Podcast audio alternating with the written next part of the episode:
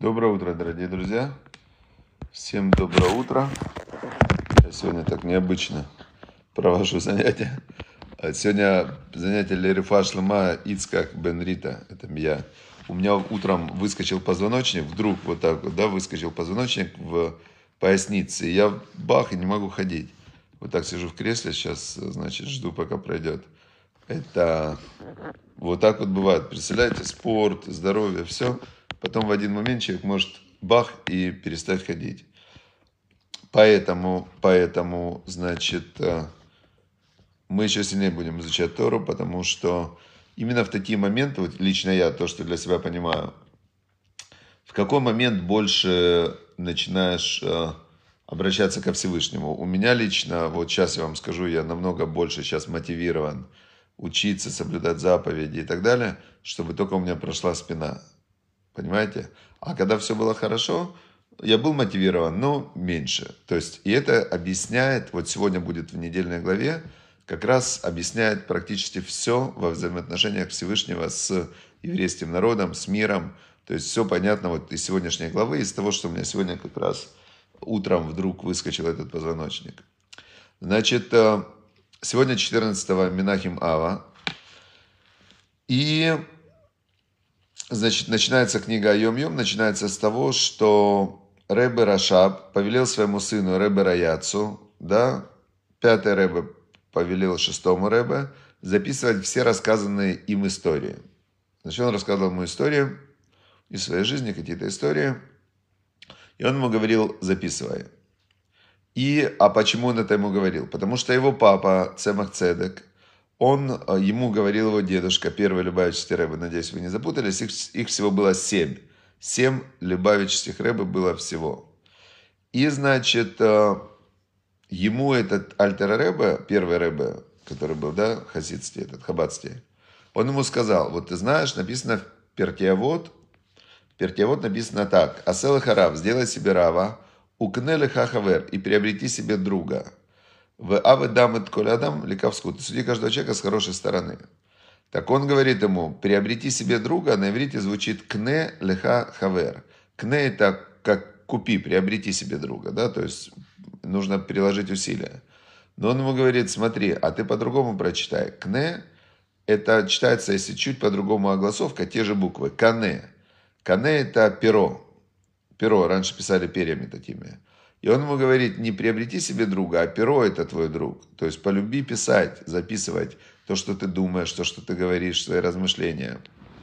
И а, Значит, Рэб Рашаб, он однажды процитировал это изречение, что перо твой друг, и говорит, пояснил его, это, говорит, не просто перо, а это перо сердца. То есть каждую вещь, которую учишь, необходимо пережить.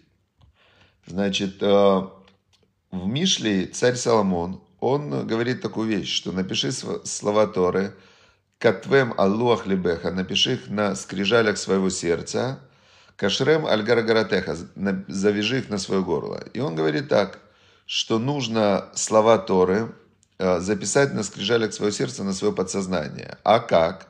Вот здесь э, он объясняет Рэб Рашаб, надо пережить эту какую-то вещь. Вот возьмем, например, возьмем, например, вот этот вот момент, э, там то, что сегодня у меня позвоночник этот выскочил, ну такой прострел это, да, называется. Но у меня и раньше было, но как сегодня никогда не было так сильно. И значит, э,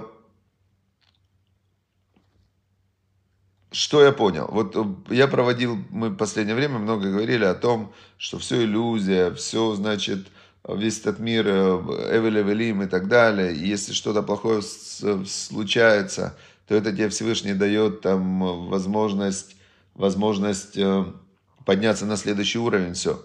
Но я это все как бы читал, понимал, но не переживал, потому что, слава Богу, в последнее время вот я, так как я стараюсь строить жизнь по Торе, то стало меньше острых углов в жизни. Есть они, безусловно, у любого человека есть острые углы, война, сложности и так далее. Ну, то есть есть острые углы. Нет человека, у которого в этом мире бы, было бы все хорошо, да? Почему? Потому что, как сказал царь Соломон, нет такого цадика, который бы не согрешил, нету праведника, который бы не согрешил. И поэтому у каждого человека есть, обязательно приходят какие-то неприятные моменты в жизни, но у меня они были такие, не связанные с физической болью. То есть они были неприятные, но это все были такие моменты, которые, ну, моральные больше моменты, да. И вот сейчас я как бы прочувствовал, что вот да, есть боль, и ты такой, оп, все твои планы рушатся, ты не можешь, э, ну, как бы двигаться, ходить и так далее. И вот тут вот как раз и наступает такой момент, ты думаешь, а что Всевышний мне хотел этим сказать? Вот что я должен из этого понять? Э, где здесь э, позитивное зерно? Потому что Всевышний же только хорошего хочет. И вот как раз это, это та вещь, которую ты учишь, изучаешь, да, или обучаешь. Ну, я все, что я обучаю, я сам изучаю. Получается, что вот тут э, необходимо пережить. Вот я сейчас переживаю, больно, ты сидишь, думаешь, вот, а как же вставать там. Ну, реально такое интересное состояние. Хорошо, друзья, все, значит, ну я надеюсь, что в заслугу уроков Торы, в заслугу того, что мы все молимся друг за друга, что Бог дал выздоровление, что Всевышний мне даст выздоровление, и я, значит, э, пережив этот момент э, сильной боли и обездвиживания короткого, значит, я человека. Значит, э, да. Теперь, значит, обретение неба на земле. Вторая нам книга. Хорошо, значит, давайте мы все время изучаем, а как же здесь создать себе рай, чтобы было хорошо. Давайте посмотрим. Не расстраивайтесь из-за лицемерия других, пишет нам автор этой книги. И из-за собственной несостоятельности тоже не расстраивайтесь. Да? Наша жизнь движется по холмам и долинам. Духовное становление человека не происходит гладко. То есть все вот эти вот э, долины, горы, э, лицемерие других, кон, конфликты, э, личная несостоятельность, когда ты в чем-то понимаешь, что ты не справился, да, э, он говорит, это, это нормально, это жизнь такая. Но добро, которого достигает каждый, то есть если ты во всем этом, ты умудряешься достигнуть то, что называется внутреннее добро, внутреннее согласие, принятие, любовь ко Всевышнему, благодарность ко Всевышнему. Вот это состояние, особенно если оно возникает, когда у тебя что-то не та, идет не так, как ты хочешь, оно к тебе при, присоединяется навечно, так как оно соединяется с источником всех благ. Вот именно в такие моменты, когда идет не так, как ты хочешь, и ты говоришь Всевышний, я с тобой, то есть пусть будет, как ты хочешь. Если так оно есть, значит это факт. И в этот момент ты соединяешься с источником всех благ, бесконечным и постоянным. С другой стороны, падения приходящие и поверхностные. Они мимолетные тени облаков, пятна на одежде, которые нужно удалить. Ой-ой-ой. Да, значит, пятна на одежде, которые нужно удалить. Я сейчас обезболивающих выпил, и мне вот я чекаю уже больно, но такая тупая боль. А то была прям острая такая боль, а сейчас тупая. Видите, уже как бы может быть, оно сейчас и пройдет. С Божьей помощью, очень надеюсь. Спасибо Всевышнему, что значит, что это для меня какой-то важный урок. Хорошо, двигаемся дальше. Недельная глава. Вот то, что я хотел обратить ваше внимание. Сегодня невероятная такая есть идея в недельной главе. Значит, э, продолжает Машарабейну перед смертью говорить еврейскому народу, книга Дворим, повторение всей Торы. И он говорит, значит, Машера, он говорит, значит, это о дворе Маэли, вот эти слова, это после 10 заповедей. Вчера мы читали про 10 заповедей. Вот эти слова говорил Бог в всему собранию на горе из огня. И было, облако было, и было там, а, такое слово есть на Арафель, это мгла его обычно переводят. Но это Рафаэль, это какая-то такая совершенно не, ну, нет ничего в мире сегодня, что можно было бы назвать этим словом. Вот представьте, такая, когда мы даже представить не можем, в принципе, когда вот эта вот реальность, как бы она привычная все, то, что мы привыкли видеть, оно исчезает, и в нем такой возникает какой-то типа черная дыра, такой сверкающий хаос. Вот этот вот Арафель, это мгла такая, мгла, сверкающая мгла. Где мы сейчас можем увидеть сверкающую мглу? Нигде только в фильмах. И он говорит, вы, когда было дарование Торы, вы видели, слышали голоса из огня, было облако, был этот мгла. И Коль Гадоль, который говорит, огромный голос такой, да, который говорил с вами, и он не останавливался, и дальше записал эти слова 10 заповедей, Ваикатвем, альшней лухот абаним, на аваним, на двух скрижалях каменных, Вейтнем и дал мне эти скрижали. Как мы знаем, Моше Рабейну поднялся на гору Синай, и когда он первый раз спустился с горы, у него было в руках два сапфира, огромных два сапфира, которые он их просто придерживал, они летели. И на этих сапфирах, как голограмма, была выбита, как, именно как голограмма были эти 10 заповедей. И Маша Рабейну говорит, ну что, помните, говорит, э, как это было, да, вы это увидели. Но потом, когда он, они же сделали золотого тельца, он разбил эти скрижали, они разбились на мелкие куски. И потом в ковчеге завета вот этот вот сапфиры, которые возникли из духовного мира, они лежали в ковчеге и до сих пор лежат. Этот ковчег спрятан под, каменной, под э, храмовой горой, он спрятан там. И получается, что вот эти вот скрижали разбитые, они там. И потом Машарабейну второй раз поднялся, но он уже вытесал каменные скрижали, и на них уже тогда Всевышний сделал голограмму. И это метафора на то, что первый раз Всевышний их поднял, весь народ, когда было дарование Торы, на уровень пророчества, и в них вложил Тору, но они не выдержали этого, то есть они сказали, мы не можем. И потом второй раз Тору человек получает, когда он сам лично должен подготовить скрижали, то есть себя, а Всевышний на них записывает Тору. То есть, когда мы учим Тору, то в итоге каждому открывается какой-то божественный свет. Это именно божественный свет. То, что мы учим, это подготовка, а то, что мы получаем, это то, что Бог нам открывает. Э, значит, э,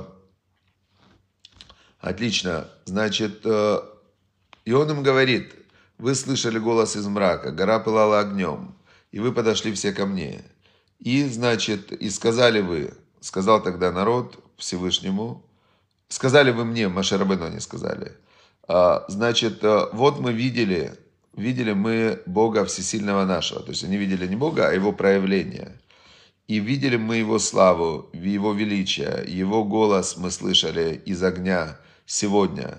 И видим, видели мы, а, что не может Бог говорить человеку. Мы видели, что говорил Бог человеком, и тот остался в живых. То есть они умирали, потом они возвращались к жизни. То есть это, это проявление Всевышнего, оно их просто вырывало из тел.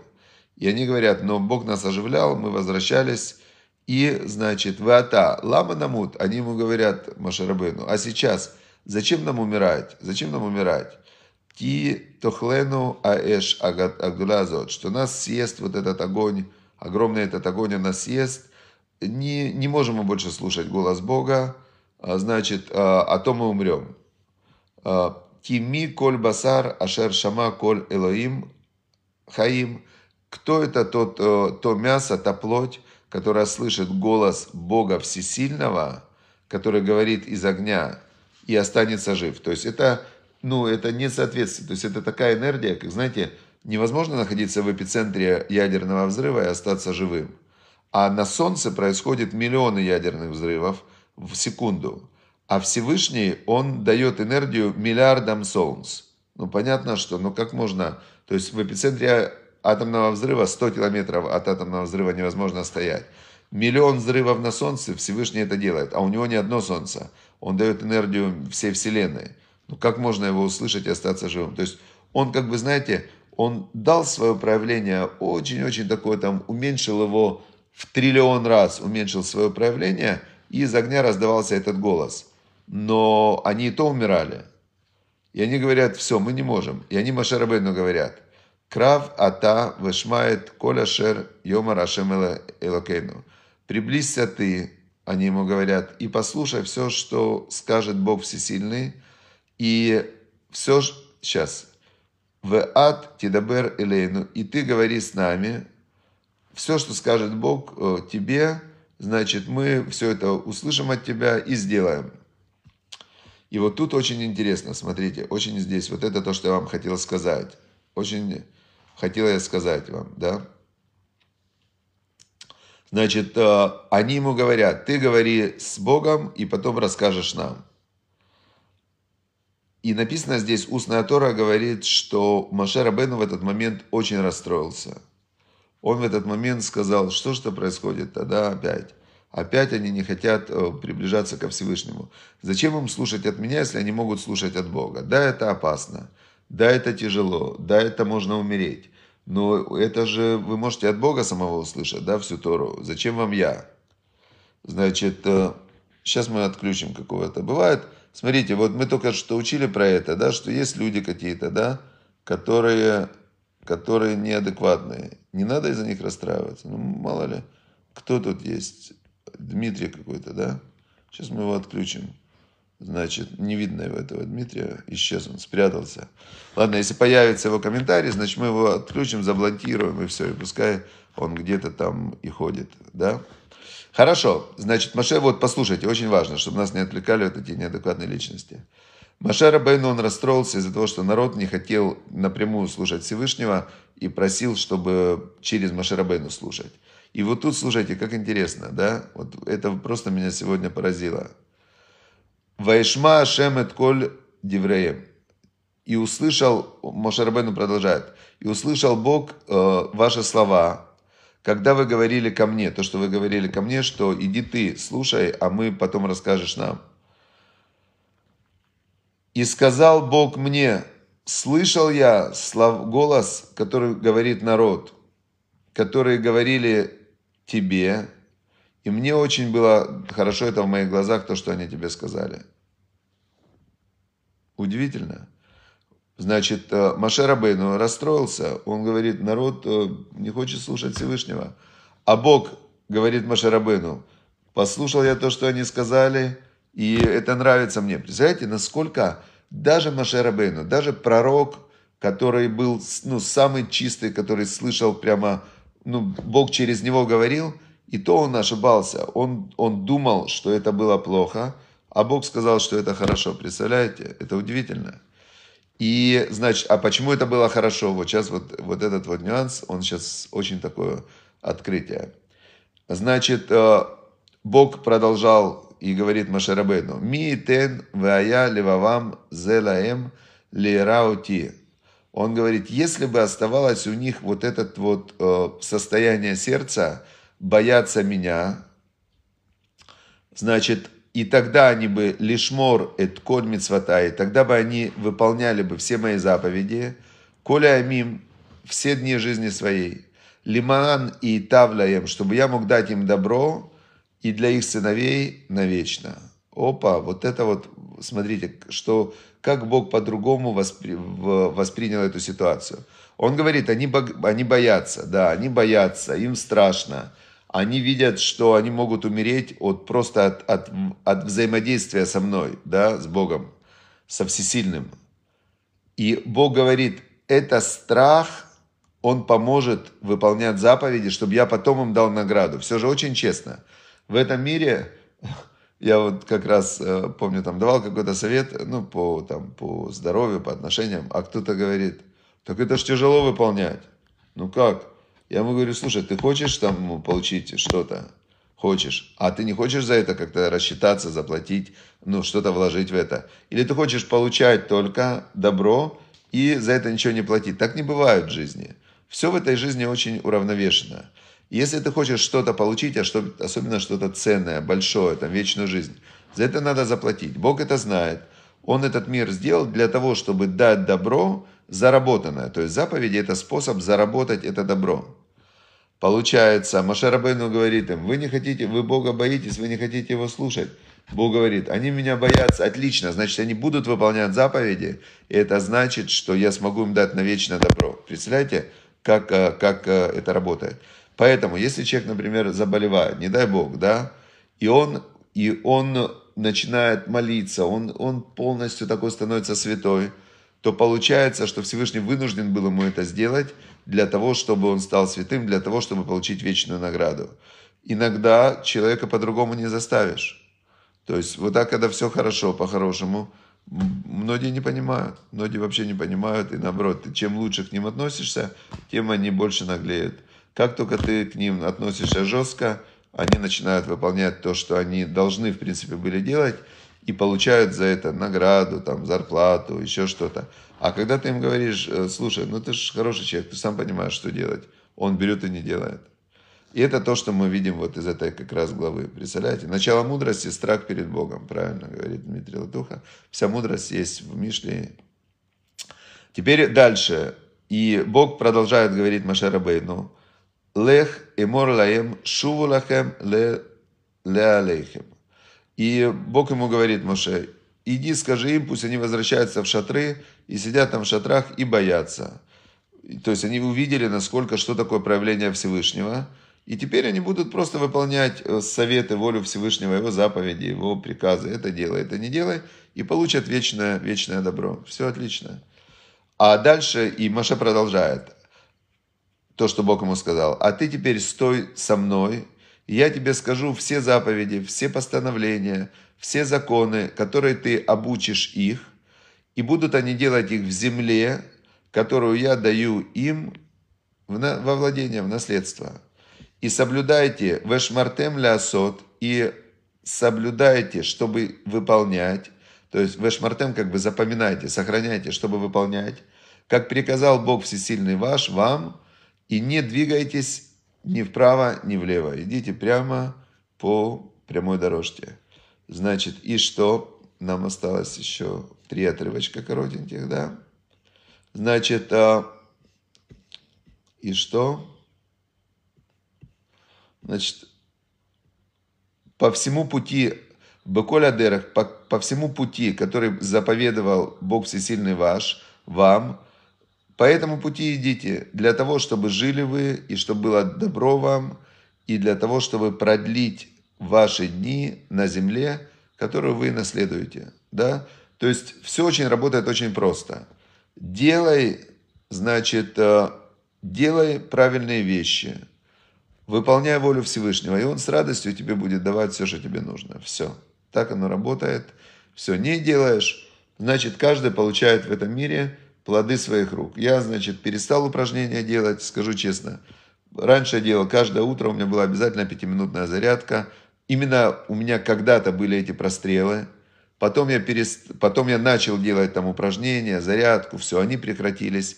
Полтора года у меня их не было. Потом я перестал где-то месяца два назад, я перестал делать утреннюю зарядку. И через два месяца я, значит, собираю урожай. На тебе. Хотел пять минут в день сэкономить? Вот полежи теперь, значит, пару дней и подумай.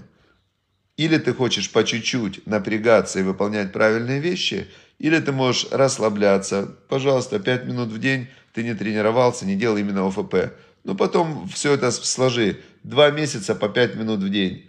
Значит, это 30 дней по 5 минут. Это 150 минут, 2,5 часа в месяц.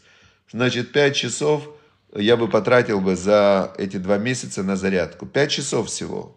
Сегодня я с 7 утра не могу двигаться. Уже с 7 утра прошло сколько? 3,5 часа. И это минимум еще на несколько дней. Вот и выбирай. То же самое с заповедями. Ты говоришь, не хочу заповеди. Да, буду делать то, что я хочу. Мое сердце меня ведет, буду, хочу и буду. Хорошо. Два месяца, три месяца, потом раздача, джш, на тебе. В одной сфере, в другой сфере, в третьей сфере. В работе то же самое. Человек э, говорит, я не хочу совершенствоваться, я не буду выполнять то, что я должен выполнять. Но за мной же не смотрят, значит не буду выполнять. Три месяца прошло, до свидания, ищи себе другую работу. То есть в, так жизнь работает. Так работает жизнь. Но мало людей, которые могут, как Оскар Хартман, делай просто, просто делай. Вы знаете, Оскар Хартман, у него же аутоиммунное заболевание. Ему в молодости сказали, что он будет инвалидом, что он ну, может даже рано умереть. У него болезнь Бехтерева. А он из-за этого, именно из-за этой болезни, из-за этой боли, он стал просто супер-мега человеком, который и в здоровье, и во всех сферах жизни, он, он сверхчеловек, да, этот Оскар Хартман, по усилиям. То есть он столько делает усилий. Мало людей видел такие, которые умеют так работать.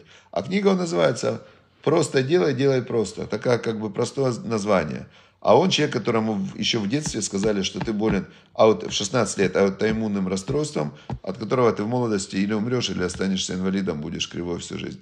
А он, значит, э, из-за своей невероятной самоотверженной работы, он мировые рекорды сейчас устанавливает. Представляете? Все, значит, Бог сказал нам, идите, выполняйте мои заповеди, будет вам хорошо. И, значит, последний нам осталось три отрывка, чтобы закончить, важно это.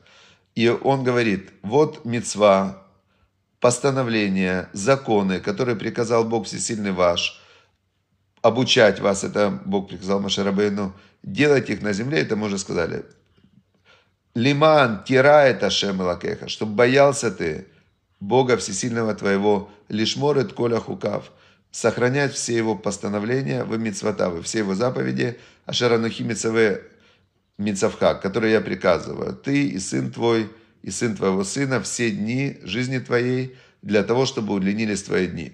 То есть кажется, что заповеди, они у тебя что-то забирают, ты идешь против своей воли, но Бог говорит, слушай, это путь для того, чтобы продлились твои дни. То есть ты здесь идешь против своего эго, там ты получаешь очень много для себя жизни, радости и так далее. Плюс вечная жизнь. И последний отрывок. Вешамата Исраэль, вешамарта лясот ашер и лиха. И послушай ты, услышь, Израиль, и сохраняй для того, чтобы делать то, что будет хорошо тебе, и для того, чтобы умножились вы очень, как говорил Бог Всесильный, твоих отцов, тебе на земле текущим молоком и медом. То есть все, у нас есть путь, делайте заповеди, будет все великолепно. Все, я прям молюсь, чтобы Бог дал Эльна Рефан Аллах, чтобы Бог дал полное выздоровление всем, кто слушает уроки, всем, кто э, любит Всевышнего, всем, кто помогает другим людям, всем, кто молится за других людей, чтобы Всевышний выполнил ваши молитвы. Пожалуйста, чтобы Всевышний выполнил ваши молитвы. Вот сейчас я молюсь за выздоровление ваше от, от всего сердца, потому что я чувствую боль, а раньше не чувствовал. Все, всем удачи, успехов. И путь Тора – это Тора жизни. То есть я думаю, что это у нас есть правильный путь. Все, счастливо, хорошего дня. Рефа шлама всем, кто нуждается в выздоровлении.